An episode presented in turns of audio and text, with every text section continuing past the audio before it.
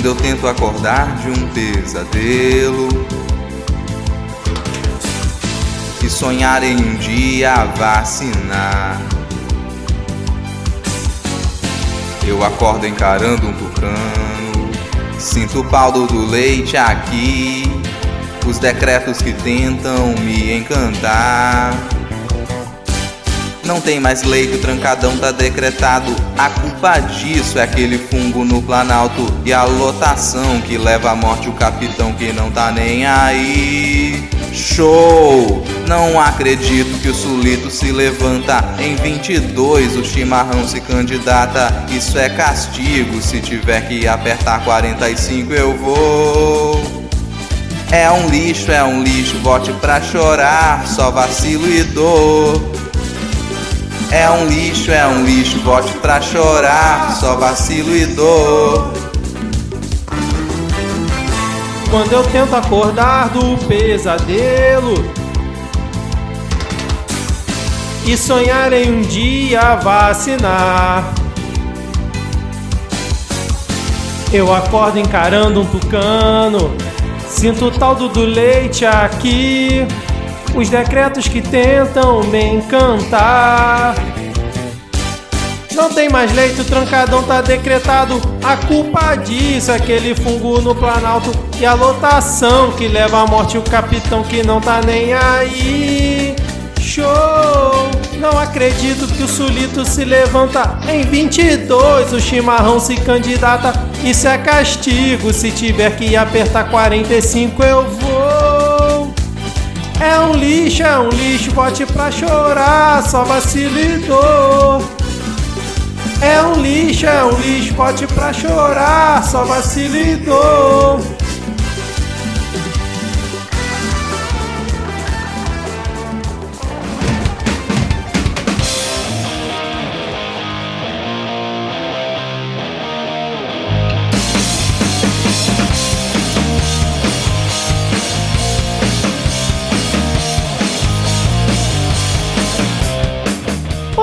Cidadão e cidadã, tudo bem? Eu sou a Tupa Guerra, falando diretamente do dia 2 do 3 de 2021 e está começando mais um episódio do Midcast Política, o nosso formato que traz informação, pistolagem e bom humor na medida do possível porque tá foda e debatendo fatos que ocorreram na última semana e influenciam o cenário da política nacional. E hoje aqui comigo nós temos a incrível Ad.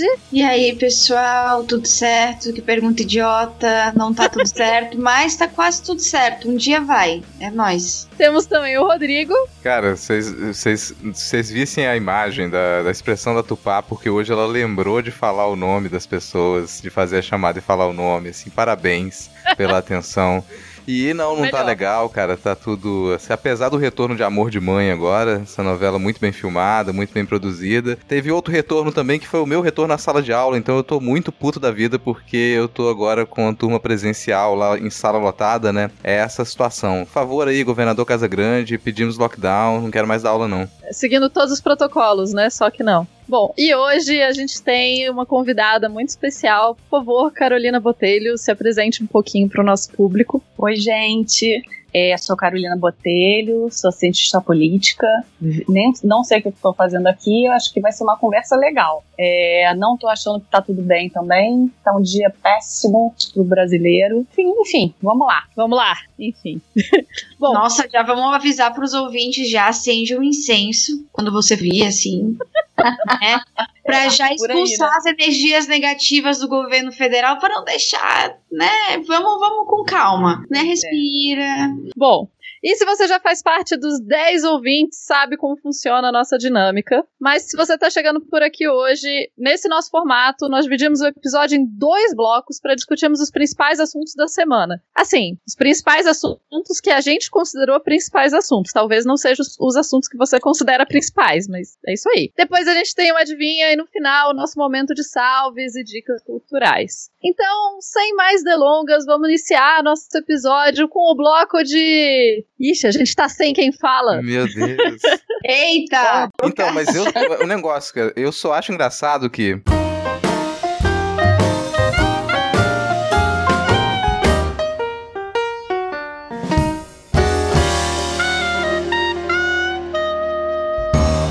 Então, né, gente? Flavinho Desmaio, nosso queridíssimo, só que não. comprou recentemente uma mansão de quase 6 milhões de reais. E essa notícia, né, tá abalando as estruturas por aí. Temos várias questões quanto a essa mansão. É, teoricamente, a desculpa dele é que ele não comprou essa mansão ao, à vista, né? Porque vamos lembrar que o senhor Flavinho Desmaio é uma figura pública e ao ser uma figura pública nós temos acesso ao patrimônio declarado dele e nós temos acesso também, nós também sabemos, afinal ele é um funcionário público, quanto que ele recebe por mês. A gente junta essas duas informações e a gente não tem como saber de onde ele tirou 6 milhões de reais. A gente já soube, né, que aparentemente a mansão vai ter que passar por alguns reparos, né? É, ouvi, li isso no Sensacionalista, ela tá cheio de rachadinhas, mas a desculpa principal dele é que não, a mansão, ele deu uma entrada porque ele vendeu um apartamento no Rio de Janeiro.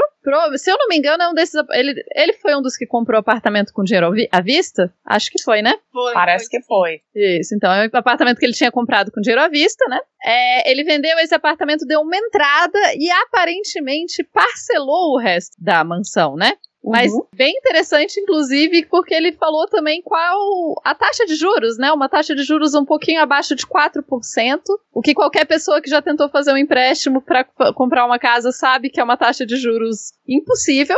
Uhum. Sem contar que se a gente considerar o tempo de financiamento que ele falou e o salário dele, ele está comprometendo cerca de 60% ou 70% do salário dele só com esse financiamento. E a gente sabe que, em teoria, nenhuma, nenhum banco nem nada vai te deixar fazer um, um, né, um empréstimo que comprometa o seu orçamento dessa forma mensalmente. Enfim, eu gostaria de saber dos meus nobres colegas qual a opinião de vocês, o que, que vocês têm a dizer. É que você não entendeu que a segurança que ele dá para o financiamento é que ele é o príncipe do clã Bolsonaro. Você não está entendendo, ele é o novo príncipe do Brasil. Então é a mesma coisa que você dizer: você me dá um financiamento? Olha aqui, eu tenho uma coroa. Pode crer, te dou. A gente não está levando isso a sério, que a gente já não vive mais um presidencialismo, né? A gente vive uma semi-monarquia. Mas olha só, vocês estão esquecendo um detalhe. Ele hum. comprou com a mulher dele, né? Ah. E aparentemente a gente não sabe qual é, é a renda da mulher dele, que é dentista. Então, a gente pode imaginar que esse é, o excedente e a segurança nos próximos 20 anos, né? Não sei se o financiamento foi isso, é, vai vir da renda da mulher dentista. É, é possível, né? Essa questão é importante. Agora, provável, aí é outra questão. Será que é por isso que a, que a mansão parece uma clínica? De repente é por isso, né? Você bate de frente pois daquilo é, lá, eu já imaginava uma clínica. Aliás, para mim, esse é o maior crime aí. Não precisa nem investigar outros crimes, não. Tem um crime comprovado que é, é o crime é um crime estético. Aquilo ali é um pupurri de cafonice, cara. É impressionante vi, como que a pessoa consegue investir Twitter, tanto dinheiro num troço tão feio. Cara, eu, eu vi no Twitter que ele é igualzinho o prédio da, da Unimed. É verdade, né? Depois eu fiquei pensando. É, parece mesmo. Mas assim, parece também papo de invejoso, né? Uma mansão daquela de 6 mil milhões de reais. Tudo bem que é em Brasília, mas poderia ser.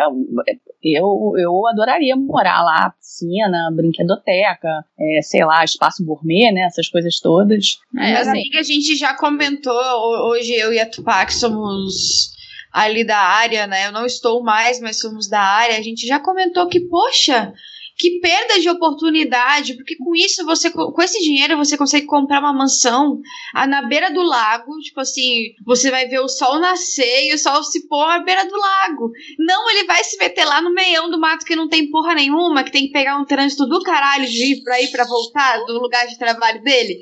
Tipo, é muito contramão, tá ligado? Além de ser feio, caro, ainda é contramão do trabalho dele. É sem noção, desculpa. Não é, é inveja. Parece até que quer se esconder, né? cara.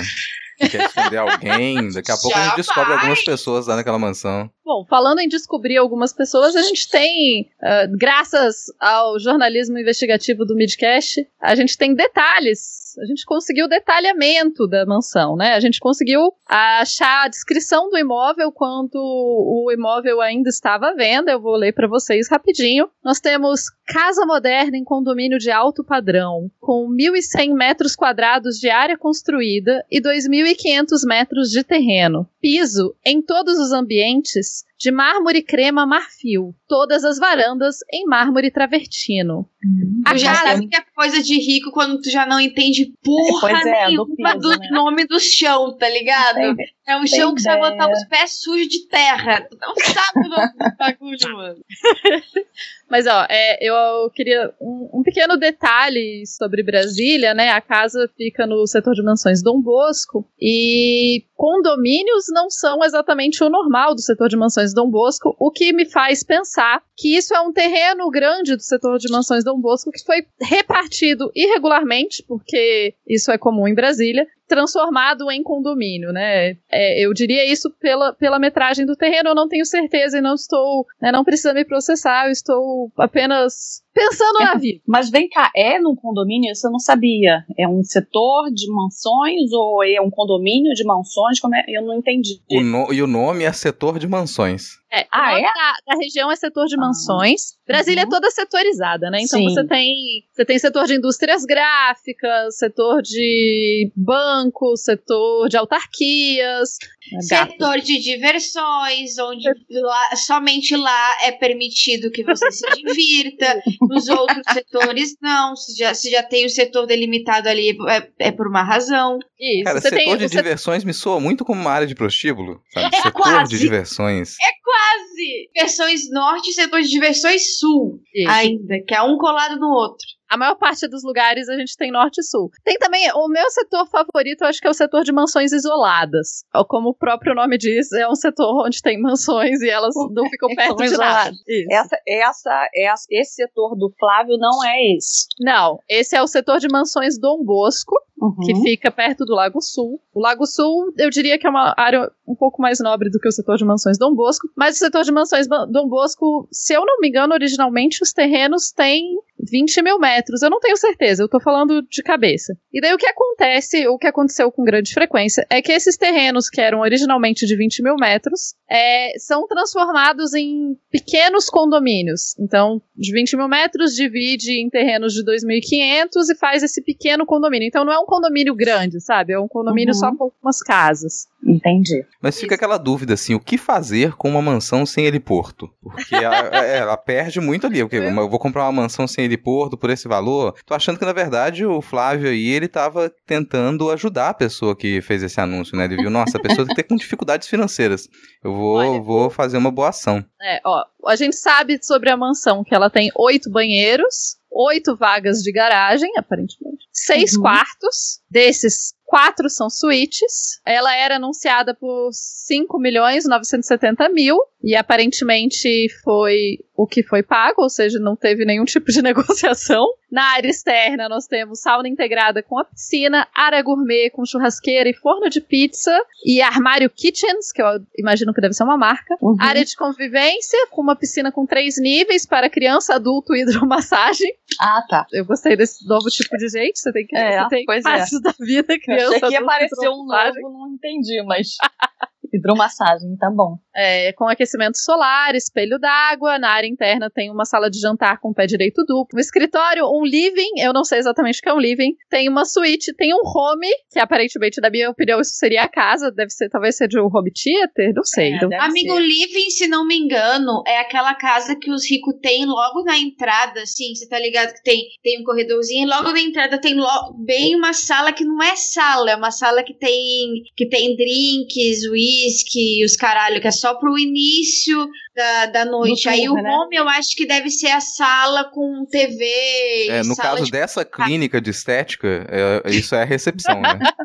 é, é, é, isso que eu, ia falar, tipo, o living seria o hall? O, é hall de entrada? Saleta, eu acho que é uma saleta lá pra. Saleta, enfim, uma sala. Eu acho que é, é mais por aí. Eu chamaria isso de sala, mais uma sala, outra sala. Não precisa de nome em inglês. Inclusive, eu tenho certeza que a gente tem nomes em português para todas essas áreas de casas finas, porque a gente tem casas finas aqui há tempo suficiente para ter nomes para essas coisas. Ah, mas sem Isso. o nome em inglês não é cafona o suficiente, tipo o, a Suite Master. É, aqui ó, tem uma, fa- não, mas aqui não fala, aqui fala primeira suíte, faz sentido, é melhor. Ah, do Não, primeiro não, não, tem filho. Suite Primeira, Master. segunda, terceira e Suite Master. Ah, achei a suíte Ah, massa. tá.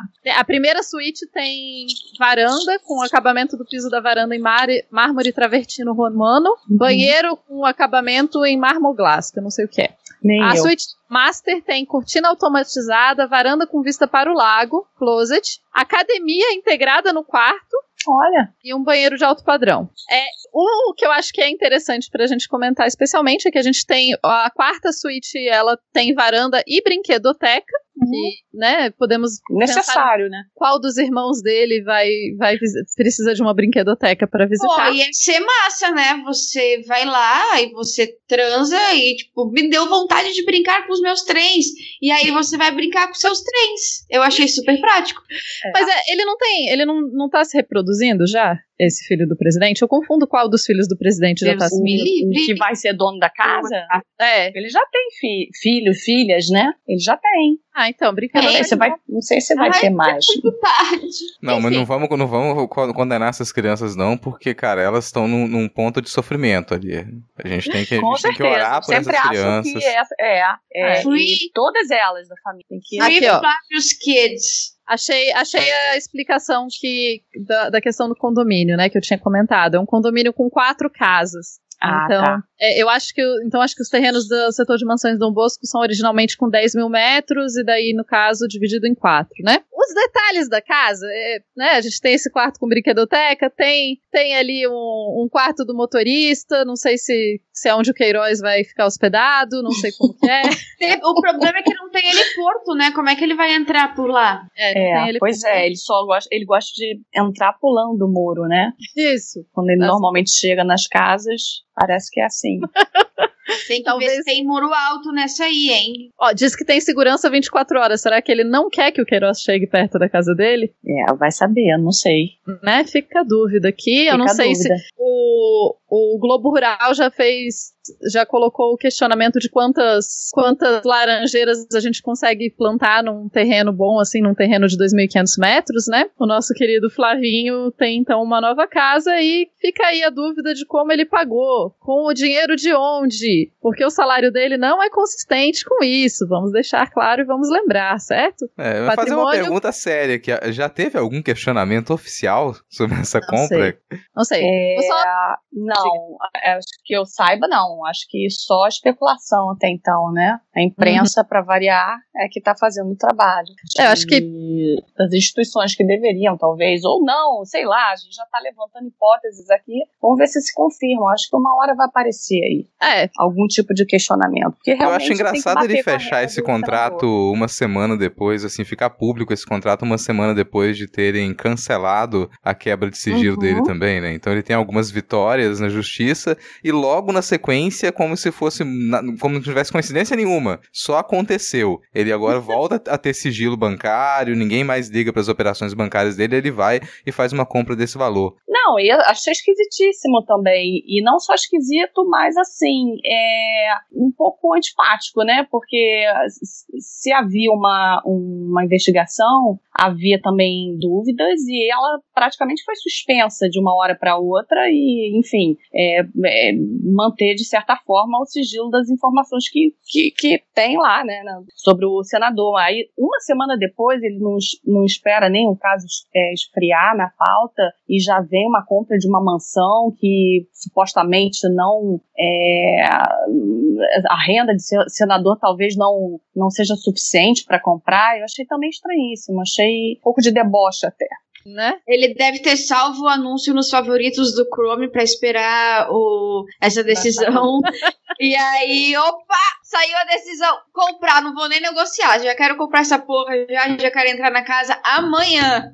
É. Bom, eu sei que assim, né? Se a gente olhar a renda de um senador, né? Ou melhor, vamos olhar o patrimônio declarado de Flávio Bolsonaro. Em 2006, ele tinha patrimônio declarado de 385 mil reais. Foi quando ele foi eleito deputado estadual. Em 2010, ele foi reeleito e declarou patrimônio de 691 mil reais. Em 2014, reeleito mais uma vez, ele declara o patrimônio de 714 mil reais. Subiu pouco de 2010 para 2014. Em 2018, quando eleito senador, ele declarou o patrimônio de 1,7 milhões de reais. E agora ele comprou uma casa no valor de 6 milhões. É um né, em 2021, a gente tem um, um salto né, de 1,7 milhões declarados para 6 milhões, mesmo se a gente considerar o salário do deputado, fica, é, fica um pouco difícil de saber, né? Vamos lembrar que o salário e a bruto. de chocolates dele fechou. Olha aí. Assim, vamos lembrar que o É, salário mas ele bruto de um senador. Um dos argumentos é que ele, ele vendeu franquia das Uhum. lojas, ou não sei quantas também, e foi uma das um dos valores que ele conseguiu levantar foi exatamente com a venda da loja para poder pagar parte da, da entrada da casa, né? Isso, e ele vendeu um apartamento também, né? Que teoricamente. Bom, diz que sim, mas parece que não, ainda não tem escritura de venda. Aí eu acho que ele, ele argumentou que foi uma coisa ainda não foi formalizada. Enfim, eu não, eu não sei esses trâmites da, do, de venda de imóvel e de coisas assim, mas parece que não tem ainda nenhuma escritura de venda do imóvel que ele tinha citado, que, que era dele. Hum. Vai saber, não sei. É, não dá pra saber. A gente, como a gente tá dizendo, gente, a gente tá só especulando, né? Eu queria só deixar, além disso, um pequeno lembrete que o salário de senador bruto, sem os descontos de impostos, é de 33,7 mil reais. Esse é o salário bruto, tá? Então, a gente, eu, né, não sou de fazer contas, mas eu imagino que não é consistente com o dinheiro. Mas, falando em salário, dinheiros e etc., a gente volta a um moço que a gente comentou no último episódio, Daniel Silveira, que aparentemente está sofrendo muito na cadeia. Não falo isso como bom ou ruim, só estou comentando uma notícia que saiu que diz que ele chora todas as noites. Ele recebeu, a mulher dele recebeu auxílio emergencial, apesar de não, né, apesar de ter sim renda superior à necessidade de auxílio emergencial. O que, que os senhores acham disso? Eu gostei que ela, ela respondeu e disse que pra cancelar era muito complicadinho. Eu só pensei, porra, realmente, né? A burocracia desse país faz a gente roubar dinheiro. Complicado. Coitada. Olha, ela, ela, ela disse que se justifica pelo fato dela ser independente do marido, então, portanto, ela não precisa, não sei se é marido ou namorado, mas é, ela não usaria a renda dele para seu sustento. E como o país passa por uma crise, até a mulher do, do Daniel Silveira está falando, né? é, ela também sofreu com essa crise e foi obrigada a pedir o auxílio é, emergencial. Mas acho que um mês depois ela assumiu um cargo em alguma coisa aí que eu também não sei qual é, e do governo, e, e não conseguiu. Como é que ela falou? Que era complicadinho, que ela não conseguiu. Ela conseguiu fazer o registro, mas não conseguiu cancelar o registro. Ela poderia ter feito, tentou, mas não conseguiu. Então, é, a- o argumento dela é que ela depende só do- dos próprios recursos para sobreviver. E precisou é, pedir auxílio emergencial no momento de crise do país. Ah, ela disse que, que ela recebeu enquanto ela já estava em cargo comissionado. E ela disse que chegou a pesquisar para cancelar o benefício quando ela soube que ia ser nomeada para o cargo, mas ela achou muito complicado e aí ela achou melhor não. Aí abre aspas aqui. Pesquisei e realmente vi que o cancelamento era uma coisa muito burocrática. Ah, E- então ela pesou se daria pra cancelar e não, assim, não conseguiu e deixou pra lá, foi isso? É, tipo, não, tipo, isso se possível era bem complicadinho mesmo para fazer o cancelamento. O tempo passou e a nomeação não saiu. Entendi, é, faz sentido. Muito trabalho, né, gente? Muito Ah, trabalho. Eu fico pensando na verificação de dados do auxílio emergencial, né? Que tanta gente que precisava e não conseguiu, teve auxílio negado. Aí você imagina a quantidade de filho de rico, filha de rico, esposa de rico, marido de rico, que simplesmente foi lá e pediu e era muito complicado de cancelar. A gente teve os Uhum, casos exatamente. das Forças Armadas, que muita gente supostamente não pediu, mas foi colocado na lista, de modo automático, É, depois conseguiram retirar, né? também, achei bastante impressionante. Como é que o seu nome aparece na lista de auxílio emergencial sem você pedir, né? É, ela Magia. até ela perdeu a oportunidade, porque ela poderia ter falado, nossa, mas eu nunca pedi isso. Colocaram na minha conta sem eu ter pedido. Eu Estou surpresa, estou chocada. Como que isso É, ela aconteceu? até que foi sincera. E eu acho que ela foi mais sincera ainda quando ela falou que ela está passando por uma crise financeira, que o país está atravessando uma crise. Então, a mulher do Daniel Silveira, de repente, está tá olhando o Brasil de uma forma diferente que o Daniel Silveira e quem ele apoia, olha, ela enxergou que há uma, uma realidade aí ruim, né? Portanto, ela foi obrigada a pedir o auxílio emergencial. Se tivesse tudo bem, como todo mundo fica falando, ela não precisaria. É, realmente. É, e pensar que ela tá, tá ali próxima, muito próxima do Daniel Silveira, de repente ela já com antecedência pensou: nossa, meu marido será preso. Ficarei sem nenhuma É. fonte de renda. É melhor eu é me verdade. precaver. Verdade. É, realmente. E essa mulher, coitada, ela já passa por esse sofrimento de ser casada com o Daniel Silveira. Eu, honestamente, deixa ela com auxílio emergencial. Deixa ela com auxílio emergencial. A pessoa já tem que passar por isso na vida. Ó, pelo menos deixar ela. O que é 600 reais por mês, 1.200 reais por mês comparado com ser casado com o Daniel Silveira? Mas Pois ela é, escolheu. Verdade. Bem que vamos dizer que ela escolheu também o auxílio emergencial, né? Ela, ela só tá recebendo os frutos das escolhas dela. É, no, no caso do Daniel É. Silveira, eu não me surpreenderia que fosse um estelionato amoroso. Eu achei o fato curioso também ela falar que ela é uma mulher independente e não usa a renda do marido.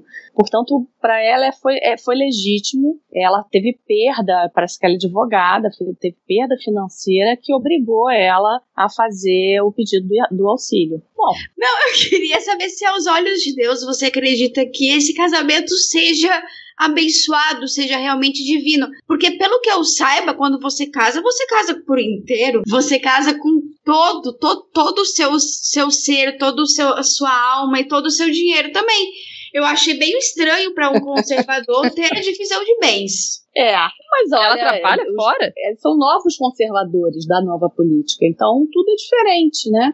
É, a- ela é uma mulher independente, mas ela é casada com um agente público, um servidor público conservador, um deputado. Então, assim, não me estranha isso, não. Estranha é ela ainda falar que ela realmente tinha auxílio emergencial, ela podia ter ficado calada.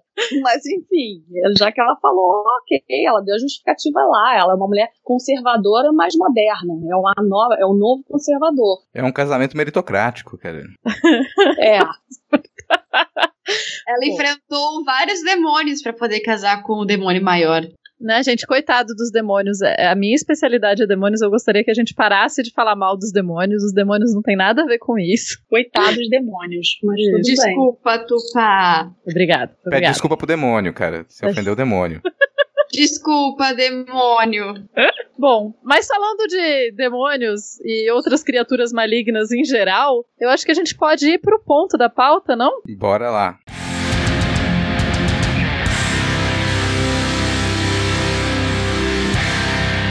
É, gostaria de dizer que né, a guerra com os governadores continua, né? Porque aparentemente o genocida que é presidente do país não entende que o conceito de que de presidência, ele acha que ele tá contra os governadores, o que é uma questão que sempre me deixou um tanto quanto, né? Assim, acho curioso. A, a Carolina, que é cientista política, talvez entenda melhor como que, né? Ele espera que um país funcione com todo mundo contra todo mundo. É burra É, a palavra que você tá procurando, amiga. É burra.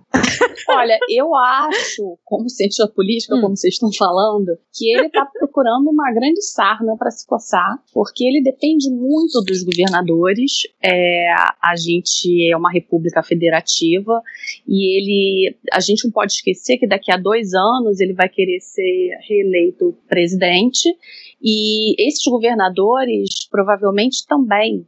E esses governadores vão pegar votos nos, nos, nos locais onde o, o presidente não pode chegar, né? Com os deputados, com os seus aliados. Então, como é que vai fazer? Vai brigar com todo mundo? Vai colocar todo mundo segurando a, a brocha enquanto ele fala que tá tudo bem? E, e, e a, as UTIs colapsando, sistema privado, público, é, sem vacina, sem insumos para você produzir vacina, sendo que você tem é, fantásticas instituições de, de para produção de vacina. Então, assim, é, ele está arrumando um problema sério para ele, né? Ele já arrumou vários, eles estão se acumulando e estão se tornando cada vez mais graves. Eu acho particularmente curioso que esse governo se esforça em criar as próprias crises, né? É quase um governo autossuficiente, assim. Eles, Sim. eles governam e daí eles criam os próprios problemas e daí eles fazem pior com os próprios problemas, enfim. Para quem não uma tá teoria que eu tenho uma teoria, ele não consegue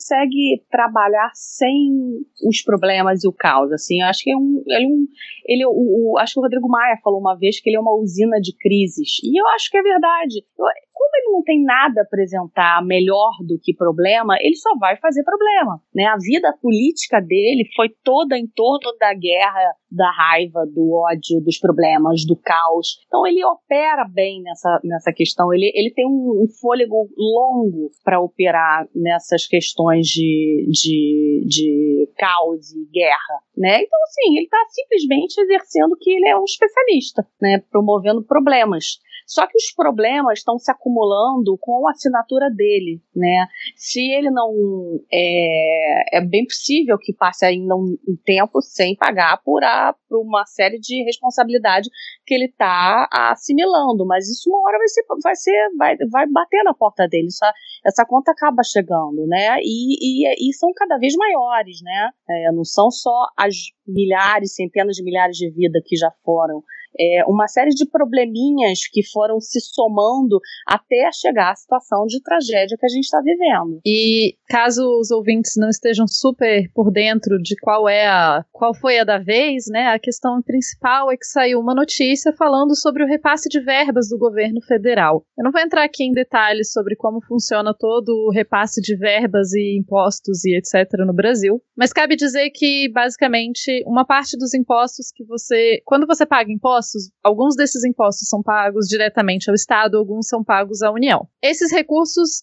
é, alguns dos recursos que chegam até o Estado são repassados à União, para que a União, no caso, redivida esse dinheiro. Redivida, não existe esse. esse parece é, nome de TV. Mas enfim. Redistribua, né? Obrigada. Redistribua esse dinheiro de forma mais justa entre todos. Além disso, como existem recursos que são só da União, esses recursos também são distribuídos. É, enfim, cada área tem minúcias e mais minúcias, não é uma forma simples, isso não é uma conta simples. Não dá pra gente dizer, é, ah, foi tanto de imposto que foi arrecadado, tanto. Não é tão simples. De qualquer forma, é, os governadores estão contestando os valores que o governo diz que repassou para os estados, porque uhum. os governadores estão dizendo que boa parte do que eles receberam são recursos que já eram, são recursos obrigatórios, não são, não, não chegaram os recursos que foram anunciados, que foram enviados para lidar com a crise do Covid, por exemplo. Uhum. Então, é, a, resp a resposta do Dudu, por exemplo, com quando o Bolsonaro começou a jogar essa essa narrativa de que ele já deu verbas já para os estados e que os problemas de UTI sempre estiveram ali, o Eduardo Leite falou sobre essa questão. O Rio Grande do Sul paga 70 bilhões de impostos e recebe 40 bilhões de impostos. E ele diz ali na resposta: a questão não é onde estão os 30 bilhões, a questão é, é uma falta de informação e é uma distorção da realidade para jogar a sociedade contra, contra os, os governadores e as medidas de restrição. Uhum. Então, na verdade, o que, o que ele está fazendo é jogando todos os repasses, tanto de, tanto de obrigação, porque a própria Constituição diz, como todos os repasses geral mesmo. Ele botou uhum. no mesmo saco. Só que ele se esquece que no período de emergência você gasta mais. Período, e, período de emergência você não tem como ter congestão de, de gastos. Você não pode simplesmente segurar o dinheiro. Você não pode simplesmente dizer que esse dinheiro é o suficiente. Nunca vai ser o dinheiro suficiente. Já começa aí. E com, com o Estado colapsando, você acha que você mandando o dinheiro que você manda normalmente, sem, sem um colapso, você acha que vai dar conta? É meio e parece que tinha, tinha até auxílio emergencial é, nesse meio, nesse, enfim, eles, eles somaram tudo. É, tinha outros tipos de transferências pagas a pessoas com, é, não sei se era aposentadoria ou pensão, enfim, tinha uns repasses que não deveriam estar nessa conta e que ele colocou, que foi somado e, e por isso desse número incrível para cada estado. Não, não à toa os governadores falaram, a gente não recebe isso tudo, né? Isso aí é uma maluquice. É, e no número geral também, quando se faz a conta, os estados, eles, é, de, forma, de forma simples, eles enviaram mais ou menos 1,9 trilhão para a União e estão recebendo 1,28. É. Então você pergunta onde é, é que está o restante. É. Isso me lembra aqui do centenário movimento separatista do Espírito Santo. O Espírito Santo tem um movimento separatista lá desde o início da República. Hoje a gente pode chamar talvez de capixabext o movimento aqui. ele aponta, os nossos historiadores capixabas apontam que o Espírito Santo sempre recebeu menos do que ele repassa para a União. A gente já está até habituado. Então o Casa Grande aqui nem reclamou muito não, porque ah, isso aqui já é rotina. A gente não se lembra quando que a gente recebeu o, o repasse da União, conforme a gente tinha contribuído.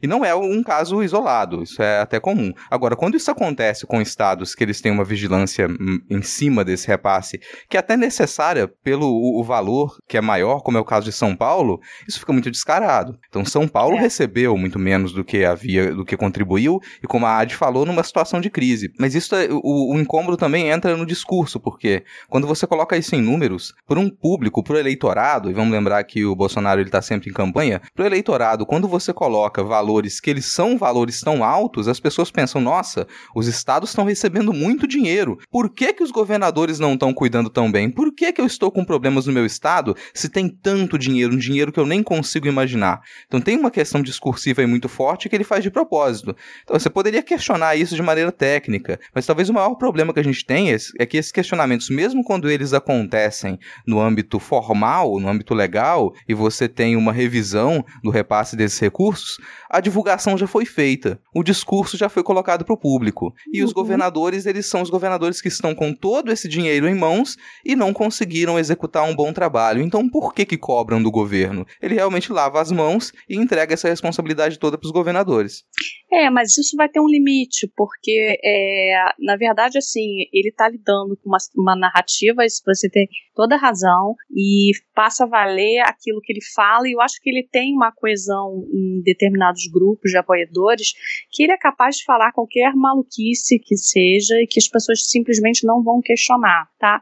mas pouco a pouco a realidade vai se impondo também na vida das pessoas e vai vendo que assim, poxa, essa conta não tá fechando, né? Essa história não tá, não tá, esse, esse cara tá falando que passou não sei quantos bilhões para o meu estado, mas aqui, ó, eu vi ali do fulano que tem outras coisas envolvidas aí, é, metidas nessa, nessa, nesse dinheiro que, assim, auxílio emergencial, isso não deveria ser um, um o dinheiro que, que seria para combater a Covid, né? É, as pessoas também começam a fazer contas, elas não são tão alienadas ao, ao ponto de, de achar que qualquer resposta agora é suficiente. Estão começando a questionar, estão vendo as pessoas morrendo mais, estão vendo as UTIs e os hospitais sem poder receber para qualquer tipo de serviço de saúde, né? Tentar marcar hora para fazer alguma consulta é impossível. Então, assim, essa realidade vai começando a se alastrar de uma forma assim tão trágica que o cara que comprava qualquer é, ou quase qualquer discurso é, que fosse do Bolsonaro começa a questionar um pouco também. Vai ficar um núcleo duro, vai, vai, ter, vai ter aquele grupo que qualquer coisa que ele falar vai continuar acreditando e acabou. Mas eu acho que essas coisas já estão começando assim se desmontar. Alguns, alguns setores que antes é, ficavam com ele por, ou por pragmatismo, ou porque achavam que, ah, tudo bem, isso aí para mim não importa, ou que não acreditava, tem, já tem parte que já está começando a falar, cara, isso não está tão legal. Então, assim, o, o, problema, eu sempre falo isso, o nosso problema não é se um dia vai ser desmascarado e se um dia ele vai ser responsabilizado. Eu acho que essas coisas vão acontecer. O problema é o custo social até lá, né, do que, que vai acontecer. Quanto a sociedade está disposta a pagar ainda com vidas, com problemas fiscais, com problemas de orçamento, com corrupção, até é, simplesmente falar assim, cara, não dá mais. Esse cara realmente ele passou de todos os limites. É, esse delta aí da gente tentar entender esse tempo é que me assusta mais. Eu concordo contigo totalmente assim. Eu acho que para 2022 a gente vai ter dois polos, o bolsonarismo e o antibolsonarismo. Eu acho que a gente já não vai ter mais tanto o antipetismo como um, uma base gigante, né, como foi na eleição passada. Uhum. Eu acredito que vai ser o antibolsonarismo, que nem foi nos Estados Unidos. O antitrampismo levantou-se muito, né, elevou-se bastante pela resposta podre do Trump em relação à Covid-19. Então eu concordo contigo. Eu acho que o, a problemática daqui até 2022 em questão política, você falou perfeitamente bem em capital social e toda essa questão de também de mortes, né? Quantas vidas vão ser perdidas, mas eu queria falar um pouco da questão uh, política também. A problemática é para onde vai, para onde vai pender esse antibolsonarismo, porque a gente tem o Dória, que é o governador de São Paulo, a gente tem o Eduardo Leite, que se apresenta como um anti anti-Bolsonaro, anti-Dória, e não é nenhuma das, das duas coisas.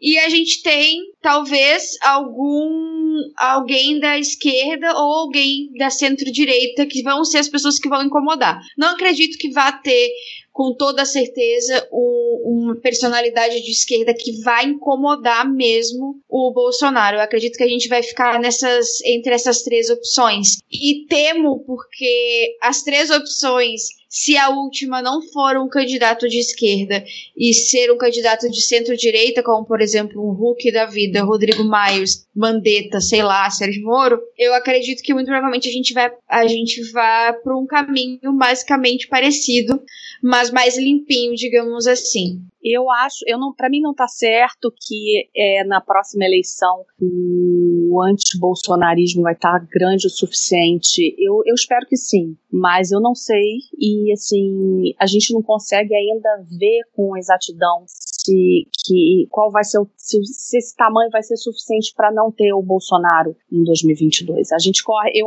eu acredito que a gente ainda corre um risco alto e, e ele e assim a gente pensa que tem só tosquice e burrice e, e, e problemas no raciocínio do Bolsonaro e dos seus aliados, mas tem uma lógica muito racional que mostra para eles que esse tipo de estratégia política que eles estão adotando tem dado certo, tá? E ele, qual é a conta dele? A conta do Bolsonaro é o seguinte: se eu mantiver a minha galera, é, que é um bolsonarismo duro, os fanáticos, aqueles caras que topam qualquer coisa, né? Fechar congresso, injetar ozônio nas pessoas, enfim, fazer qualquer coisa, eu tenho 20%. Essa é a conta dele, tá? Bom, uma vez ele tendo 20% e ele tendo a máquina do governo federal à sua disposição, que a gente não pode esquecer nunca disso, é um, um poderoso ativo, né? Ele pode, ele pode de alguma forma distribuir recursos para captar outros setores da sociedade, o que levaria ele tranquilamente para um segundo turno. E o que, que ele quer? Ele quer que o segundo turno seja composto por um, pelo um grupo, ou pelo menos pelo partido, que detém também uma, uma, uma oposição grande. No caso é o PT ainda, né? O PT ainda tem muito antipetismo, tem muito petismo, né? A gente tem quase 30% ainda de pessoas que, que votariam no, no PT, mas também tem um antipetismo grande. E ele está jogando com esses números, porque eles sabem, por exemplo, que os caras que são lavajatistas, que hoje são contra o Bolsonaro, na hora de um segundo turno, eu não tenho certeza se esses caras não votariam de novo no Bolsonaro. Eu não tenho a menor certeza disso.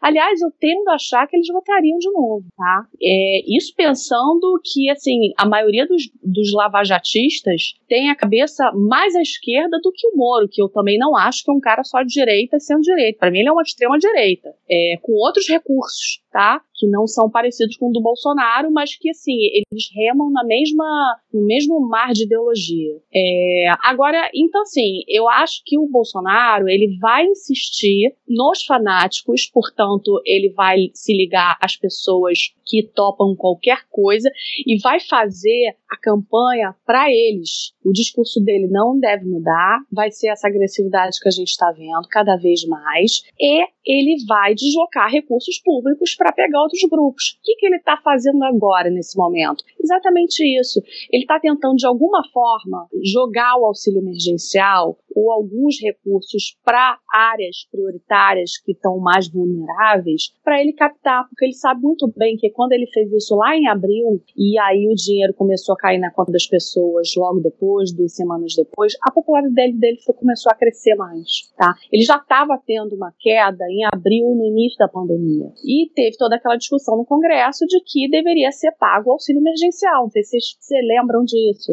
a PEC de guerra, aquela coisa toda que foi votada, a toque de caixa por iniciativa do parlamento e por aprovação do parlamento, com o valor que o parlamento decidiu, que o Bolsonaro não era a favor, nem muito menos o Guedes, por eles não teria auxílio emergencial nunca, E a partir do momento que, a, que o dinheiro começou a cair, essa renda na mão das pessoas que legitimamente precisam, porque estão precisando comer, né? Ele começou a aumentar a popularidade, porque o cara não quer saber quem é que tá dando dinheiro para ele, ele sabe que é o cara que é do governo federal. Então a associação é imediata. Ele tá desesperado agora procurando dinheiro para distribuir exatamente porque tá perdendo e porque essa realidade tá se impondo. E aí ele vai ter que se virar, tá? Inclusive vender e deixar vendido o seu próprio ministro da, da, Economia, que foi é, o fiador de determinado setor de apoiadores dele, é, para manter é, pelo menos uma parte dessa base junto com ele. E, aliás, ele esse jogo ele continua a fazer agora. Foi essa ontem hoje ele anunciou o corte de impostos do diesel e do gás de uhum. cozinha, sem explicar qual seria a compensação desses impostos, o que é, é, obrigatório. Você vai tirar, você vai parar de arrecadar esses impostos, você precisa indicar então onde que isso vai ser arrecadado. Ele não faz isso. Então isso, essa, esse corte no diesel já agrada os caminhoneiros que estavam ameaçando uma nova greve, né?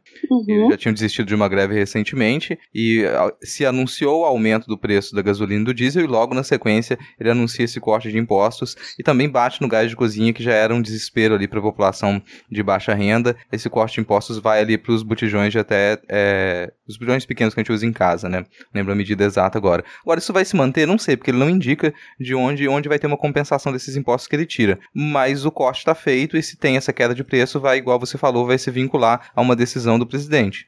Olha, é, eu acho que isso não é sustentável, obviamente. Ele precisa ter dinheiro para pagar.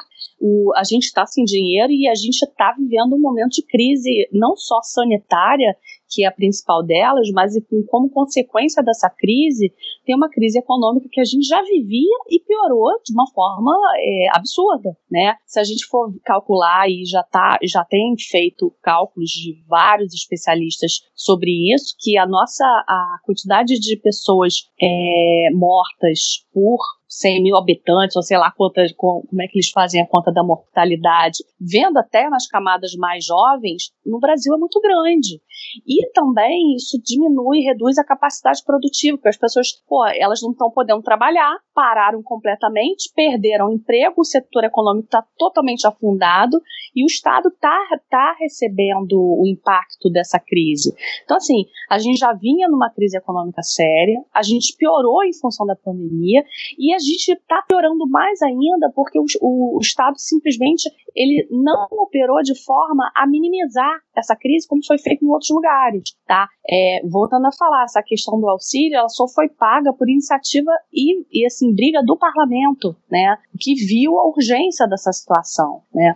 Bom, o Bolsonaro acabou ganhando é, é, indiretamente na popularidade, que as pessoas associaram a ele. Agora, até quando ele vai conseguir pagar no ambiente fiscal e de, de financeiro, é, econômico, é complicado como que a gente está vivendo, né? Sem propor medidas, sem propor nenhum aumento.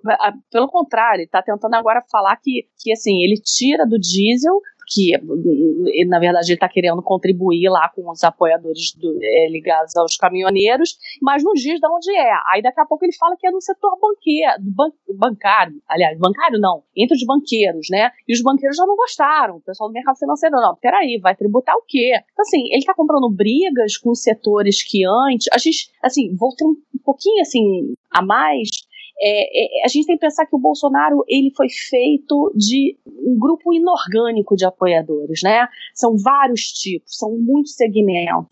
E tem aquele segmento que fica do, com ele de qualquer jeito, tá? Os outros, eles é, foram pragmáticos foi aquela história do antipetismo mais supostamente liberal, do antipetismo mais um Estado mais militarizado, do antipetismo mais um conservadorismo. Então, esse, esses, esses montes de setores que, que ficam em torno do Bolsonaro, a gente está vendo que agora, pouco a pouco, eles vão se soltando. Eles vão se soltando porque eles vão ver aquela agenda lá que foi prometida não está sendo cumprida. Então, assim, nesse mês, nesse último mês, a agenda do, da responsabilidade fiscal é, enfim, esse, esse, esse mercado, esses setores da elite financeira estão percebendo que ele nunca foi um liberal e que ele está pouco se lixando para a responsabilidade fiscal e que o Guedes simplesmente foi um fantoche lá para ser colocado para animar uma determinada categoria, né? Então, assim, parte desse grupo está vendo que realmente isso é insustentável. E é insustentável, né? A gente está numa situação fiscal muito séria, né? E não tem dinheiro.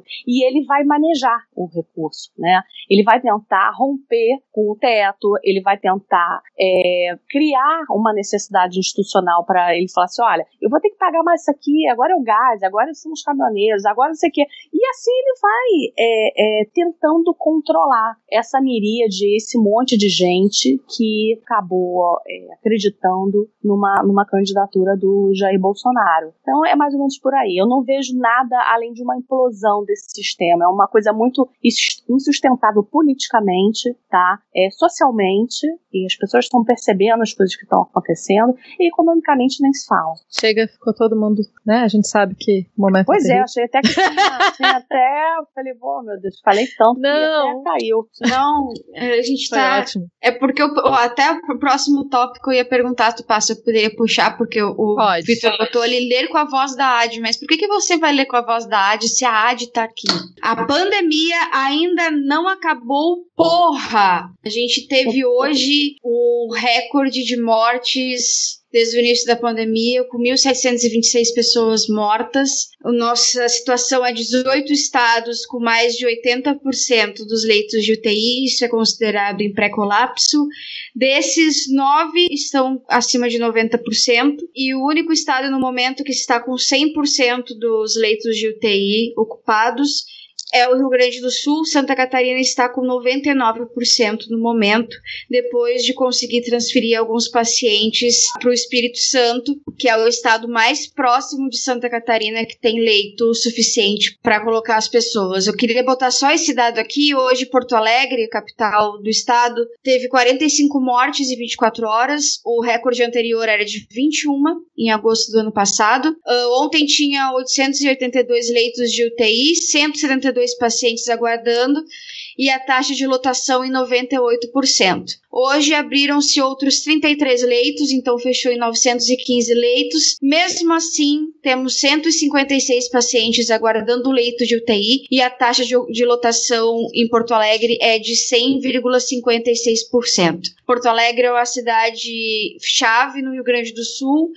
e ela é, bom, é a capital, né? E é por, por Porto Alegre que as, as cidades menores do interior costumam pedir ajuda em momentos de colapso. Subindo um pouco, São Paulo foram quase 500 mortes registradas em 24 horas e cento, mais de 100% de, de lotação nos hospitais de os hospitais privados e os hospitais públicos estão acima de 90%. Essa é a situação atual do nosso sistema de saúde, é, de norte a sul, e o que a gente tem é alguns governadores e prefeitos tentando fazer algumas medidas como lockdowns à noite ou fim de semana. E o que a gente vê, na verdade, agora também é essa guerra do, dos governadores e o presidente Bolsonaro, enquanto pessoas estão morrendo e o segundo estado esse ano a entrar totalmente em colapso. É, eu acho que aqui algumas coisas precisam ficar muito claras. A primeiro é, e mais importante é que o colapso era evitável. É, que o fato da gente ter um colapso no sistema de saúde, muita gente repete isso, mas basicamente significa hum, os hospitais não dão conta de atender todo mundo. Se você sofrer um acidente de carro, se você cair, tropeçar na sua casa e bater a cabeça ou qualquer coisa do tipo e precisar de uma UTI, você não vai ter. A situação em Brasília é bem parecida, né? A gente, eles falam não, a gente está com 97, não sei o quê. E daí eu, eu queria resgatar uma fala do Bolsonaro nesse momento, porque o Bolsonaro falou: ah, mas problemas de UTI sempre existiram no Brasil. E é um fato. Problemas de UTI sempre existiram no Brasil. E isso é uma verdade. O sistema público de saúde, o SUS, que quem ouve o podcast aqui sabe que eu sou uma ferrenha defensora do SUS. O SUS é subfinanciado desde o momento em que ele foi criado. A, há uma tentativa frequente e constante de se é, destruir o SUS, feita por políticos em geral. A, os repasses de dinheiro para o SUS nunca foram suficientes. Então, sim, o Brasil tinha um problema de UTIs que já vinha se arrastando de antes. A questão é que uma coisa é a gente ter um problema de UTIs que já vinha se arrastando com um número relativamente constante de pessoas que precisavam de UTIs. Esse número dá para ser calculado, embora a gente esteja falando de acidentes, etc. Esse número é relativamente calculável. O que a gente acontece no momento é que a gente está tendo uma pandemia. Inclusive, esses dias eu ouvi gente falando: não, porque na pandemia eu fazia, eu não fazia isso. Como assim na pandemia? Como se tivesse acabado. Então a gente não acabou, inclusive está pior do que nunca.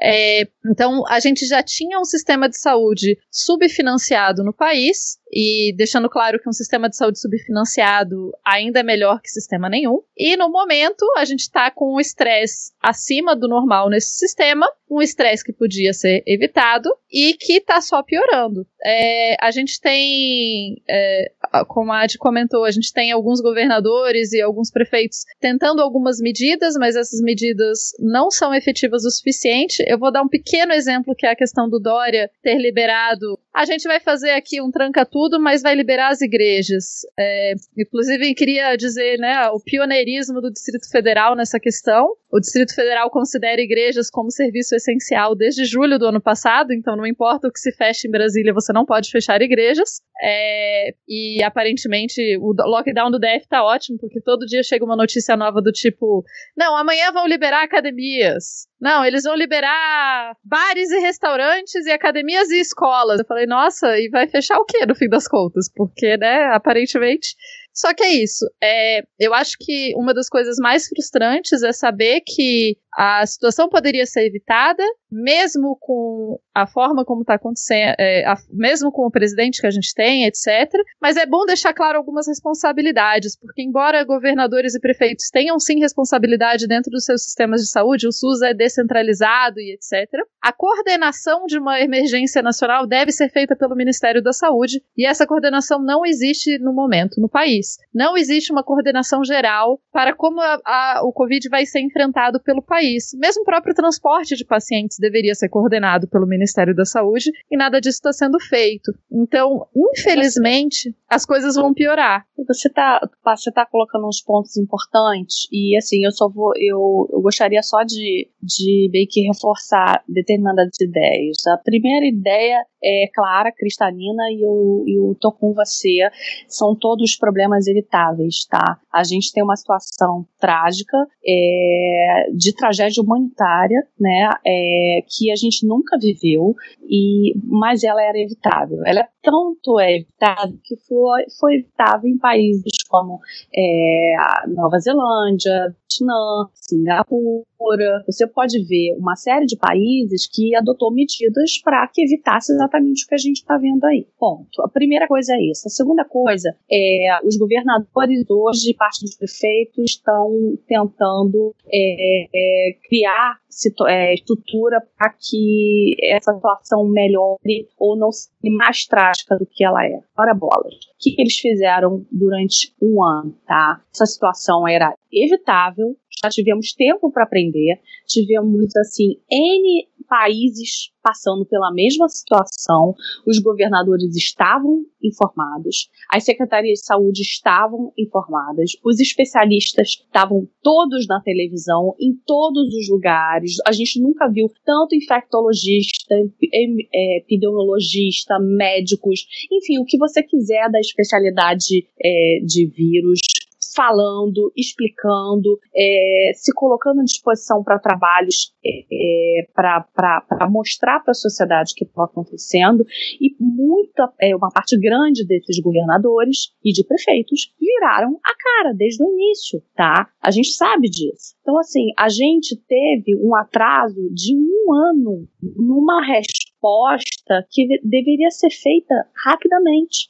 E a gente tem que pensar também que o Brasil foi um dos últimos países a ser atingido pela onda. A gente viu vários outros países sendo atingidos por essa onda do, do coronavírus, né? Não satisfeitos, a gente está entrando uma terceira onda, ou repique, ou sei lá, que raio de palavra que a gente pode usar para uma situação de tragédia dessa, né?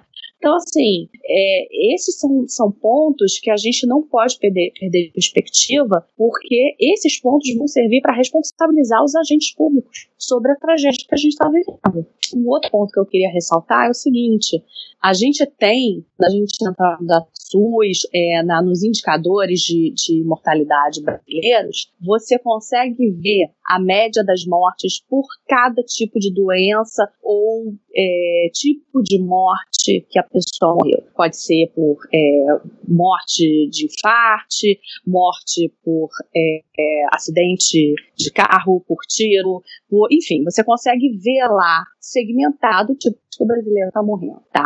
A gente tinha é, um problema de saúde é, acontecendo em todos os estados, por uma série de razões, entre elas que o SUS tem sido retirado recursos dele é, ano, mas enfim, isso é uma outra discussão. O ponto é, nós já tínhamos um, um sistema de, é, de saúde, como você falou bem, estressado, tá? Agora a gente tem que pensar na seguinte questão. As pessoas normalmente vêm com a história, e aí a gripe mata quantos? A questão não é essa. Então você tem que. A conta é o seguinte: quantas a gripe mata, quantos acidentes são, é, acontecem no Brasil, quantas mortes por tiro, quantos infartos, quantas pessoas que morrem de aparelho, é, de problemas no aparelho circulatório, nos problemas de rins. Somado isso tudo, você vai somar as 250 mil pessoas, aliás, mais, né? É, 200 e, sei lá, a gente está quase batendo 260 mil pessoas. Então, a gente tem não só as mortes que a gente entendia como mortes regulares, que vão acontecer em todas as sociedades, em todos os países,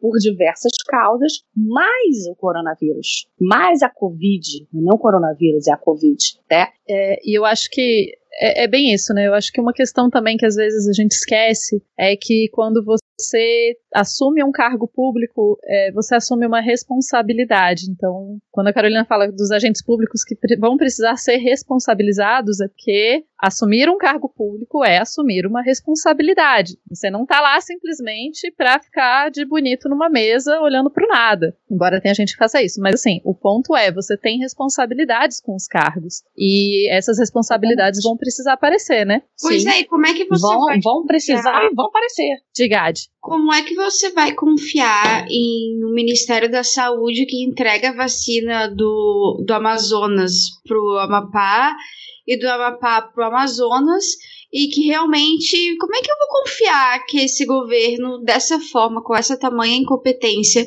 vá me assegurar, sei lá, um futuro melhor, um, um dia, um sol raiando no outro dia, sei lá. Ah, eu acho que assim, a, é, a, gente está com um cenário de que leva a gente a um ceticismo. É, se o brasileiro já tinha, já era cético, tá provavelmente mais cético. Mas é, esse ministro e esse ministério é passageiro, tá? Eu acho que a gente tem que ter esperança, e não só esperança, mas certeza de que a gente tem um Estado organizado e capaz de punir os agentes que estão fazendo, estão promovendo um descalabro desse, né? É, a gente está vivendo um momento em que, que as, as instituições estão letárgicas, estão apavoradas em certo sentido e não estão rendendo ao tudo que a gente está vivendo. Mas é, isso é uma questão de, de, de tempo e de organização e está a uma certa é, é, a atuação da, dessas pessoas ela vai ter que ser retomada, porque tem que funcionar. Eu só queria dizer que a gente podia chamar a Carolina mais vezes, porque é muito melhor de conversar do que a gente normalmente, que é só pessimista. é, Não, eu tava até, eu, eu tava até falando, eu vou falar alguma coisa mais, mais para baixo aqui. É até Pode melhor falar. eu falar antes para vocês depois puxarem alguma coisa mais, mais otimista, porque nessa, ao pensar nas responsabilidades disso, primeiro lembrar que, por mais que o nosso sistema público de saúde ele tenha os seus problemas, sempre teve, Tupá comentou agora há pouco também, tem uma, um, um, ponto importante que é, não, não importa quão bom ele fosse. Não sei qual secretário estadual de, de saúde que falou recentemente que mesmo que a capacidade de gerar leitos de UTI ela fosse infinita, ainda assim a gente não conseguiria dar conta, porque não adianta você abrir um leite de UTI se você não tem insumo para aquele leite de UTI, se você não tem profissional. E as pessoas não são infinitas. Você não consegue arranjar profissional à torta direito para todos os lugares lugares. Então, se você continua sempre aumentando o número, a, a necessidade daqueles leitos de UTI, você pode fazer o investimento financeiro que for. Você vai precisar de pessoal, você vai precisar fabricar insumo, e isso a gente não consegue fazer na, na escala que se tem. Então, o nosso sistema, por melhor que ele fosse, ele não daria conta disso. E aí você pega essa responsabilidade. Você precisaria gerir isso para que o nosso sistema lhe desse conta. Dentre os responsáveis, além do, do presidente que é sempre colocado e do Ministério da Saúde, eu gostaria de lembrar da responsabilidade do, dos empresários. O nosso poder empresarial ele tem feito muita pressão contra as medidas restritivas desde o começo da pandemia. Não posso falar de, forma tão próxima dos outros estados, mas aqui no Espírito Santo isso foi muito nítido. O governo do estado do Espírito Santo e a Secretaria de Saúde, ela tomou decisões acertadas na primeira metade desse ano de pandemia, mas a cada vez mais a pressão do grande empresariado capixaba levou essas decisões a serem a, a se dar um passo atrás. O governo precisou dar um um passo atrás, isso não foi algo tão escondido. O empresariado ele fez pressão publicamente. Isso, à distância, dá para perceber que isso aconteceu em outros estados também. Então é de, é de se responsabilizar o nosso poder econômico privado. Vou lembrar que uma das discussões que está no Congresso agora é a discussão de se deve ou não liberar para que haja comércio de vacina na rede privada. Então, fora todo o problema que a gente já está lidando, e a gente já sabe por discu discussão ampla que a maneira mais eficiente de se fazer isso é através do sistema público público. É a maneira mais equitativa, é a maneira mais rápida, é a maneira que a gente conhece, que a gente sabe fazer, que a gente já provou que aquilo funciona. E a gente traz essa discussão no meio de todos esses problemas e é, o que o debate está travado na Câmara. Até agora há pouco eu estava assistindo TV Câmara, o debate estava em cima disso. Como que se vai fazer para que se aceite que, as, é, que a rede privada ela possa comercializar a vacina e se acha um grande ganho que a 50% da vacina comprada pela rede privada ela seja doada para o sistema público público. Isso é um, é um discurso ridículo, você falar que ela vai doar 50%. Não, ela já está retirando os outros 50% que deveriam ir para o sistema público. Então a gente tem aí camadas de responsabilidade, não dá para esquecer do setor privado, e por mais que a gente culpe o Planalto e o Ministério da Saúde, por isso tem toda essa culpa, sim, precisa ser responsabilizado por isso, o debate que ele está sendo colocado em pauta no Congresso, principalmente agora desde a eleição do Arthur Lira, é um debate que ele é vexaminoso. Ele está indo na contramão do que deveriam ser decisões mais assertivas, mais rápidas, mais simples diante da crise que a gente já conhece desde esse começo. É, eu, eu, eu, eu diria que há outras instituições é, públicas que deveria, deveriam se posicionar diante de uma oferta dessa que eu acho, no mínimo, vexaminosa, como você falou. É, e assim, eu não, não entendo como, na situação que a gente vive de total descontrole do vírus, com variantes novas, novas, é, ou pelo menos novas chegando, é, sem a gente conhecer muito delas, sem vacina disponível, se cogite a possibilidade de começar a pensar num sistema privado. E eu não tenho nada contra o sistema privado. A questão é o seguinte: você precisa ofertar, ofertar essas vacinas para os grupos que é, da população, primeiro aqueles que vão morrer muito mais fácil de, de Covid, né? Você, primeiro você tem que jogar para essa, essa população. Depois disso, quando você já tiver com toda essa, essa população é, suficientemente é, tranquila e vacinada, ao ponto de não criar mais variante, ao ponto de se proteger mutuamente, criar aquela, aquela questão de imunidade coletiva que os, os epidemiologistas sempre falam, eu não consigo entender como é que esse debate da rede privada, quer dizer, eu consigo entender porque é o Brasil, né? Mas assim, é, ser colocado esse debate no momento que a gente não tem nem 10% da população vacinada, é um crime, tá? É uma coisa assim, criminosa, é um absurdo, é nojento e assim, só que a gente tem instituições de controle que podem barrar esses processos, mas a gente não tá vendo, né? É, eu espero que isso não vingue ao ponto da gente ainda ver mais um, um, um vexame desse acontecendo na cena é, política e pública, é, porque realmente aí eu acho que aí, aí sim eu vou virar uma pessoa assim é, pessimista, porque você não vai. Como é que você vai controlar que o, a, a, a 70% da ação vai ser vacinada? Ninguém vai controlar, né? E, e, e é uma, uma posição burra das elites, que eu digo não só é, as elites financeiras, mas as elites políticas também, porque para você ter uma proteção é, social de um grupo ou de um país inteiro, você tem que ter o mínimo necessário de pessoas vacinadas. Assim, é o básico que esses caras estão tentando explicar desde março do ano passado. Nós precisamos de 70% da população vacinada para ter uma imunidade coletiva. Dito, dito isso, o, o, o Estado tem que ser o primeiro, junto com esses empresários, a, a garantir essa vacinação. Só que a gente não está vendo isso. A gente está vendo. Essa semana passada eu vi uma discussão, saiu não sei se foi no Estadão, na Folha, dizendo que aquele, sempre ele, né, aquele cara, o Wizard, que é o dono daquele, daquele curso lá, não sei se é ainda mais, que quase foi pro, pro governo, mas para o Ministério da Educação, mas foi, assim, tão criticado, já tomou tanta porrada no início que ele mesmo teve, teve medo, né, foi, foi covarde ao ponto de não, não querer assumir a, a posição lá de ministro da Educação, porque sabia que ia perder muito, né, e tantos outros querendo aquele outro lá, o velho da van, querendo é, importar vacinas da Pfizer para que, que eles queriam vacinar eles, as suas famílias, quer dizer, essas pessoas que disseram desde o início, acompanharam o presidente falando que era uma gripezinha, que não tem problema nenhum, que pererê parará, hoje estão querendo importar vacinas caríssimas, né? Diga-se de passagem, que a Pfizer é cara não só porque é uma tecnologia nova, mas ela precisa de um sistema de armazenamento que não tem no país, então isso vai ter que ser produzido ou então comprado muito caro, tá? E aí o que acontece? Eles estão querendo fazer isso para trazer para eles, para suas famílias e os seus funcionários, tá? Então assim, é uma lógica do privado de uma forma que assim, eu não vou nem discutir de quão nojenta ela é e, e, e egocêntrica e egoísta e tudo, né? Mas ao mesmo tempo é burra, porque ele precisa da população comprando a porcaria da, do, do, do, do, produto que ele vende naquela loja da Van, sei lá o que, que vende lá, né?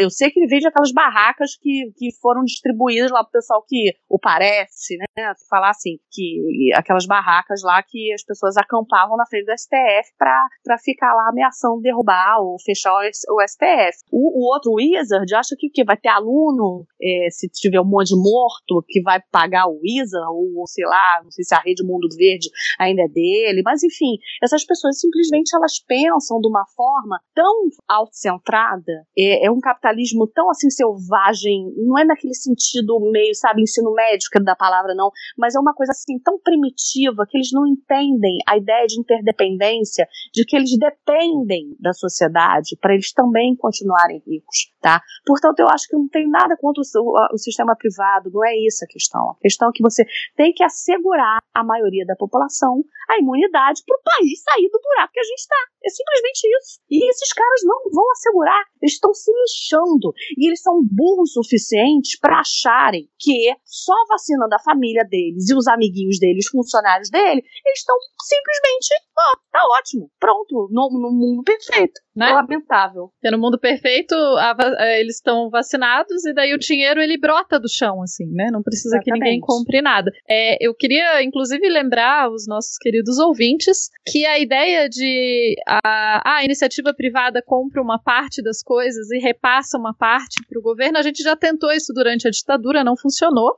É, mas a gente não tentou nas vacinas, sabe por quê? Porque mesmo durante a ditadura eles percebiam que não ia funcionar desse jeito, porque vacinação não é uma parada que você dá só para algumas pessoas, como a gente já viu a nossa incrível variante desenvolvida em terras brasileiras justamente pelo descontrole da epidemia, né, pandemia, perdão. Então, assim, é, o que a gente vai fazer, a única coisa que você pode ganhar vacinando uma parcela muito pequena da população é variantes que são resistentes à vacina, o que nós não queremos. Mas como a gente está falando de vacina e vacina da Pfizer, eu acho que a gente devia ir agora para o nosso querido Adivinha.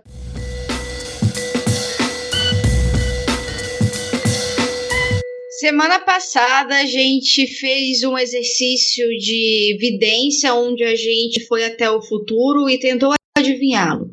Na verdade, a gente não conseguiu adivinhá-lo ainda, parece. Mas na semana passada a gente tentou adivinhar qual seria o primeiro estado a comprar a vacina da Pfizer, mas acontece que até agora ninguém comprou uma vacina efetivamente. Mas surgiu essa tal de Frente Nacional de Prefeitos, que é um consórcio para comprar vacina contra a Covid-19, já que o, pre o presidente da República não faz porra nenhuma, então que pelo menos os prefeitos tentem comprar essa desgraça dessa vacina. Mas nessa semana a gente vai falar um pouco de economia. Por quê? Porque o Adivinha chegou até Paulo Guedes. Ah! Acreditem se quiser, Paulo Guedes. Fiz esta pergunta para Paulo Guedes e ele foi lá no, não sei o nome, é PrimoCast, pode ser? PrimoCast? PrimoCast. É do primo lá?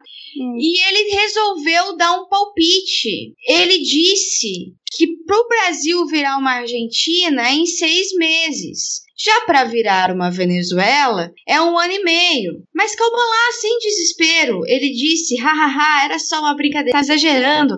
Na verdade, é três anos para virar uma Argentina e uns cinco ou seis para virar Venezuela. Então, quero saber de vocês quanto tempo vocês acham que o Brasil vai virar uma Argentina e quanto tempo vocês acham que vai virar uma Venezuela no caminho que estamos seguindo. Eu, eu não vou nem fazer a comparação com, com esses países que, que, que o, o Guedes, de uma maneira jocosa, tentou colocar na pauta, e como se tivesse numa situação assim é, muito e muito pior que a nossa. Em alguns sentidos eu até concordo, mas a situação que ele tá, que a gente está vivendo no Brasil, tendo ele como ministro da Fazenda, da Economia, é uma, uma situação muito trágica. Então, assim, eu acho que o, o ministro ele deveria se preocupar nos com os problemas que a gente está vivendo hoje, com a pauta dele que está tá completamente esvaziada, com o papel que ele está cumprindo na posição que ele está, porque assim é, é, parece que não é mais nenhum, né? Assim, em razão do, do próprio presidente tomar medidas sem consultá-lo ou mudar completamente a agenda econômica do país, né? Sem, sem em nenhum momento você perceber que tem uma influência do, do ministro. Então, assim, eu acho que ao invés de ele querer fazer gracinhas num momento como esse, com países que estão passando e enfrentando uma situação séria também, seria bom ele, ele focar nos problemas reais do, do brasileiro. E parte desse problema muito é decorrência do que da inação dele ou da irresponsabilidade dele no cargo. Que ele, como ministro da Economia, deveria ser, deveria ser o primeiro a propor é, uma série de medidas econômicas para tirar a quantidade de pessoas pobres e miseráveis que tem crescido dia a dia, tá? E a gente não tem visto isso. A gente tem visto um ministro omisso, um ministro que não vê agenda é, é, urgente e prioritária brasileira, tá? E ainda se dá o luxo de hoje, quando a gente atinge o, o patamar que a gente atingiu de mortos é, nas últimas 24 horas, foram é, mais 1.700 pessoas mortas, covas abertas, né? É, ele se dá o luxo de fazer piadinhas. Então, assim, é muito lamentável. E é muito lamentável que o brasileiro tenha recorrido a esse tipo de pessoa para criar uma, um país melhor. O que a gente está vendo é que a gente está piorando a, passo, a, passos largos. E, assim, é, é, talvez a gente não chegue nem como esses países que ele está querendo pintar como piores que o nosso. Talvez a gente, a gente é, inove numa categoria de país jamais vista, tá? Na América do Sul, que seria o Brasil do Bolsonaro e do Paulo Guedes. Me lembrou Olha. aquele discurso do, do Ernesto Araújo se isso significa que seremos párias, que sejamos esse pária. é, eu ia dizer é, que é, é legal. É Vocês estão achando ruim, mas o governo inovando, gente, criando um país pior, um exemplo pior do que qualquer outro que já foi visto. Olha que, que inovador por parte do nosso governo. Eu acho, inclusive, já que a gente falou no nosso uh, no ministro Guedes, é, seria interessante saber dele por que, que ele está usando um teclado próprio para atuações na Bolsa de Valores, fica claro nos vídeos dele, quando ele tem informações financeiras privilegiadas, né? Então, seria muito interessante saber o que, que o teclado Bloomberg dá, que é próprio para fazer ações da para fazer, né? Questões atuar na Bolsa de Valores está fazendo nos vídeos do Paulo Guedes bem atrás dele, assim, né? Será que É, estou apenas perguntando, né? Se será que ele está é, sendo ministro da Economia e apostando na Bolsa de Valores com informações privilegiadas de dentro do governo, o que seria talvez um pouco antiético, assim, talvez pra caramba. Eu acho que, é, mas respondendo a sua pergunta, Adi, eu acho, uh, talvez as, a, a expectativa inicial do Paulo Guedes, os, os números que ele deu inicialmente sejam interessantes, mas eu acho que eu vou seguir mais porque a Carolina falou mesmo de que acho que a gente está criando o nosso próprio exemplo. A gente não vai imitar mais em nenhum outro país. A gente vai criar um exemplo pior. É, pois é. A gente corre esse risco. É, não, é, é assim, eu vou. Acho que a gente não chega lá. Pra gente che chegar a ser uma Venezuela, a gente teria que primeiro passar pelo, pelo estado Hugo Chávez. E a gente não teve essa oportunidade. E pra gente chegar a ser uma Argentina, talvez, quando a gente conseguir destituir o Bolsonaro e eleger um novo governo de esquerda ou de centro-esquerda. Aí, de repente, a gente chega no estado da Argentina. Alguns estados do Nordeste, talvez eles se aproximem a ser algo próximo da Argentina agora, quando eles conseguirem comprar a Sputnik. Aí. Eu acho curioso ele querer fazer uma comparação dessa quando a gente é um país que está tendo mais mortes no mundo, com maior taxa de desemprego, ou se não é a maior, um dos maiores, né? Eles vêm com aqueles gráficos lá, números absolutos, e quando a gente sabe, a gente sabe que a gente não pode ver assim.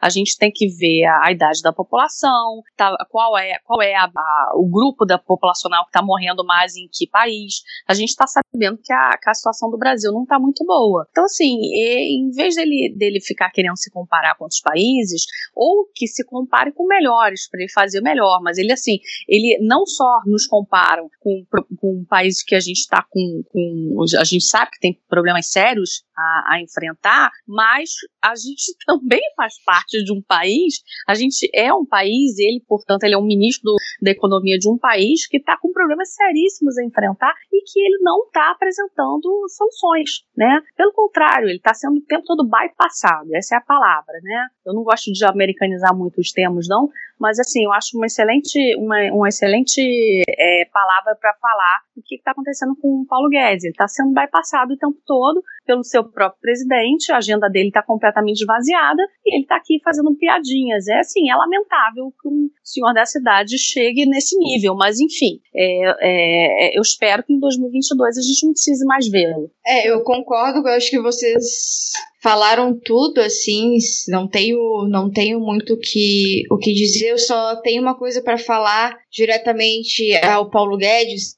Se o Brasil, se o dólar tá chegando a seis reais, se a gasolina tá chegando a seis reais, a culpa é sua, meu querido. Você é o ministro da economia. Então, assim, se você acha que virar uma, uma Argentina é ruim, beleza, a gente pode discutir sobre isso depois, sem problema. Mas a culpa é sua. A culpa é sua, é você que fez isso. E outra, você vai falar da Venezuela. Eu acho muito engraçado que foi a Venezuela que ajudou Manaus. Mas eu, eu concordo totalmente com vocês. Eu acho que a gente vai, vai abrir um, um alçapão assim, a gente vai ser uma terra meio Wakanda ao contrário, assim, onde você vem para morrer, assim, tá ligado? É um mundo perdido. Em vez da gente ter um, um metal que, que consegue fazer com que a gente né, evolua e, e as nossas tecnologias vão para frente, a gente tem um verme que faz ao contrário, que vai para trás. É o Brasil entrando no universo paralelo sozinho. Eu, eu achei muito empreendedorismo, assim, gostei bastante. É, só vou lembrar que a gente colocou esse bloco no final aqui, colocou o adivinha pro final, porque a ideia era passar pelo ponto da pauta em que a gente fica super mal, porque é tudo notícia negativa, e aí a Adi traz alguma coisa mais engraçada pra gente não terminar tão pessimamente, né, cara? Obrigado, Adi. Não, mas ela lembrou uma outra coisa. A gente está entrando no. É, é, tem uma série de países que ainda está proibindo a entrada de brasileiros, né? É, é a gente está vivendo uma realidade muito dura mesmo. É, eu sei de. Eu tenho amigos que estão morando, amigas que estão tentando voltar, por exemplo, de Portugal para o Brasil, e não estão conseguindo. Simplesmente porque não tem voo, tá? É, e não se sabe quando vai conseguir. É uma situação de guerra mesmo, né? Uma, uma situação que, assim, brasileiros não podem vir, a gente não pode sair também para outros países, tem países que não vão aceitar a gente, e estão certos, né? ainda mais quando você tem um país onde emergiu uma cepa, uma variante nova do vírus, acho que nem pode falar cepa, mas enfim, uma variante que você não sabe nem se as vacinas que foram conquistadas a duras penas no último ano, numa velocidade inédita, né, é, são suficientes para barrar. Né? A gente pode estar diante de uma pandemia, dentro de uma pandemia muito grave. Brincadeira à parte, o ministro da, da da, da Fazenda, da Economia, ele, ele é uma outra pessoa desse hall, nesse, nesse grupo seleto de pessoas que a gente está citando aqui, que em algum momento vai ter que ser responsabilizado. Inclusive pela quantidade de pessoas voltando às ruas com fome, sem dar, sem dar comida para os filhos, sem ter emprego, voltando a, a, a não ter mais cobertura assistencial porque viraram informais. Quer dizer, esse cara vai ter que ser chamado à responsabilidade em algum momento. Então, assim, é muito, é muito triste ainda por cima, ele ainda se dá ao luxo de fazer piadas. Pois é, pois é. Mas como, né, já que pra gente terminar um pouquinho melhor a nossa coisa. Você vai é, perguntar gente... quando que o Brasil vai sofrer a primeira sanção, né, pra gente terminar positivo aqui. é, eu acho que assim, a ordem foi assim, se, for, se era para terminar melhor, hoje não foi um bom dia, né?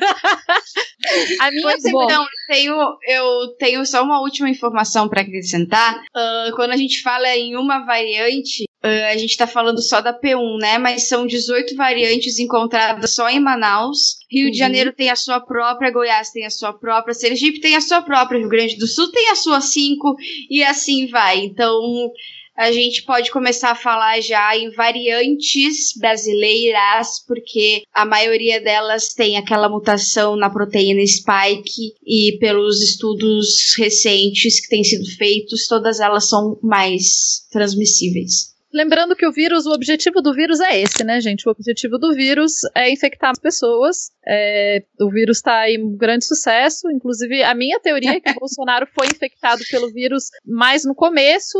Eles mutaram e daí, atualmente, é o próprio vírus que comanda o país. Eu acho que faz bastante sentido, né? É uma, um híbrido. só quer sobreviver. Isso. É, eu acho injustiça culpar o vírus. O vírus, ele cumpre a função dele na, na cadeia lá, alimentar dos vírus vírus ou sei lá do que, entendeu? Dos seres invisíveis.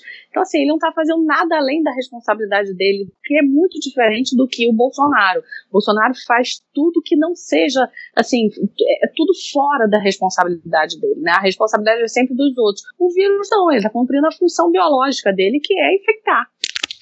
É, o vírus, inclusive, aparentemente está fazendo um bom trabalho em ser um vírus.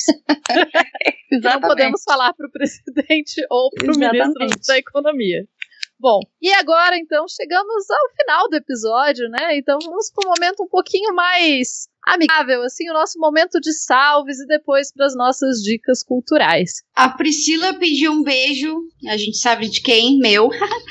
ah, o Jornal Ataque pediu um abraço pro Jornal Ataque e gostaria de me ouvir cantando Spending My Time da Roxette, que eu disse que é, é, a música que me destrói o coração. Eu não farei isso porque é, é muito alta para mim, desculpa. Ou de repente a gente faz uma paródia com Spending My Time. Caraca, imagina a, so a Tupá Guerra soprano, ela alcança. Alcanço, alcanço. Essa é a minha parte. Bom, o Denis Almeida pediu um abraço para, pediu não, falou, mandou um abraço para cada um de nós e um salve para Pacamanca e pro arroba Thiagos underline CZZ lá do Pistolando Pod e um abraço pro pessoal do Pistolando Pod.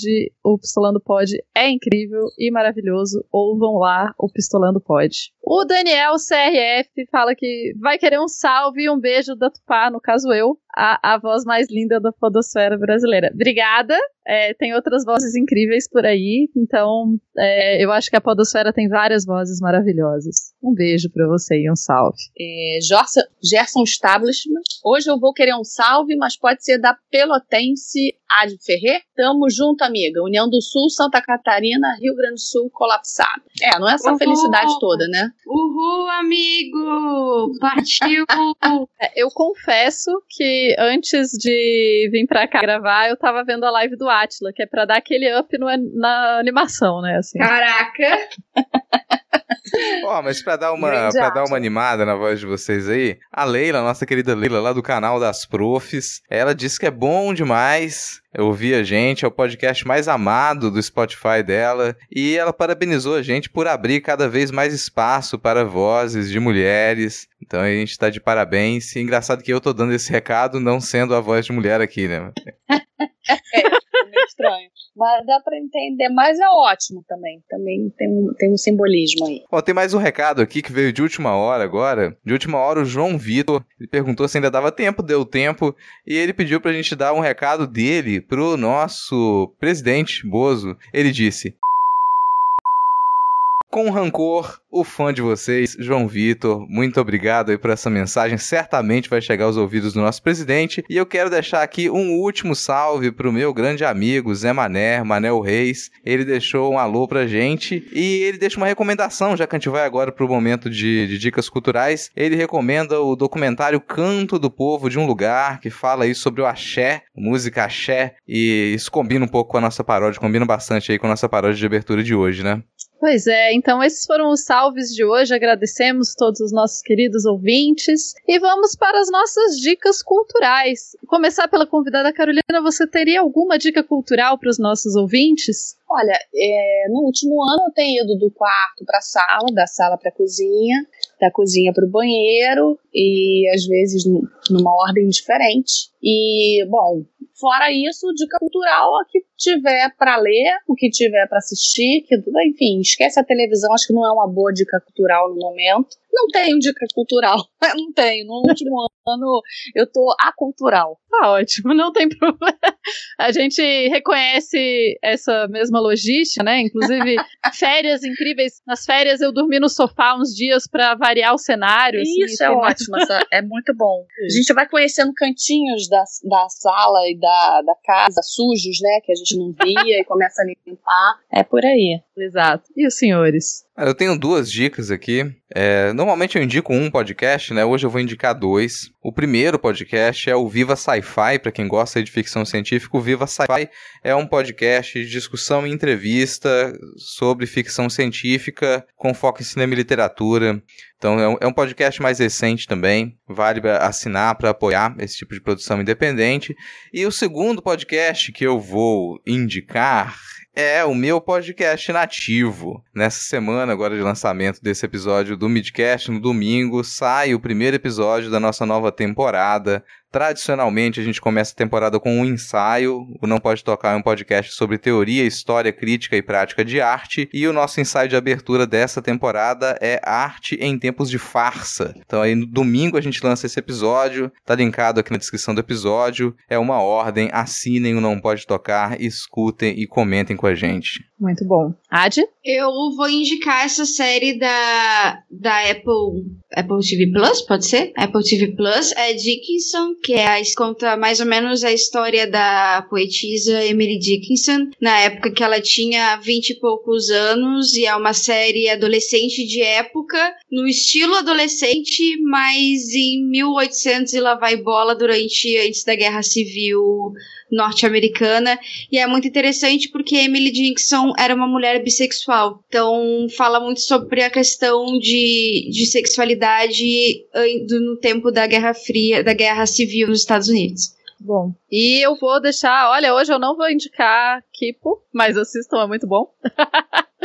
Mas eu vou indicar para vocês um podcast chamado Trabalho de Mesa. É um podcast de teatro. Eles debatem várias questões do tipo: é, para que servem prêmios teatrais? O que é o riso? Vale a pena fazer faculdade de arte? É, o que, que é pesquisa teatral? Enfim, e muitas outras coisas. Eu recomendo. Além de ser um podcast com uma qualidade incrível, eu acho que é um dos podcasts com a parte técnica mais incrível do país, assim, tanto de qualidade de som quanto de edição, etc. Sou fã e indico para vocês conhecerem mais o trabalho de mesa. Legal, até fiquei assim, fiquei com inveja do monte, de um monte de dicas que vocês deram. Foi tão econômica, falei da minha casa, podia ter falado um monte de coisa que eu esqueci, obviamente, mas adorei. Bom, se quiser ainda pode falar.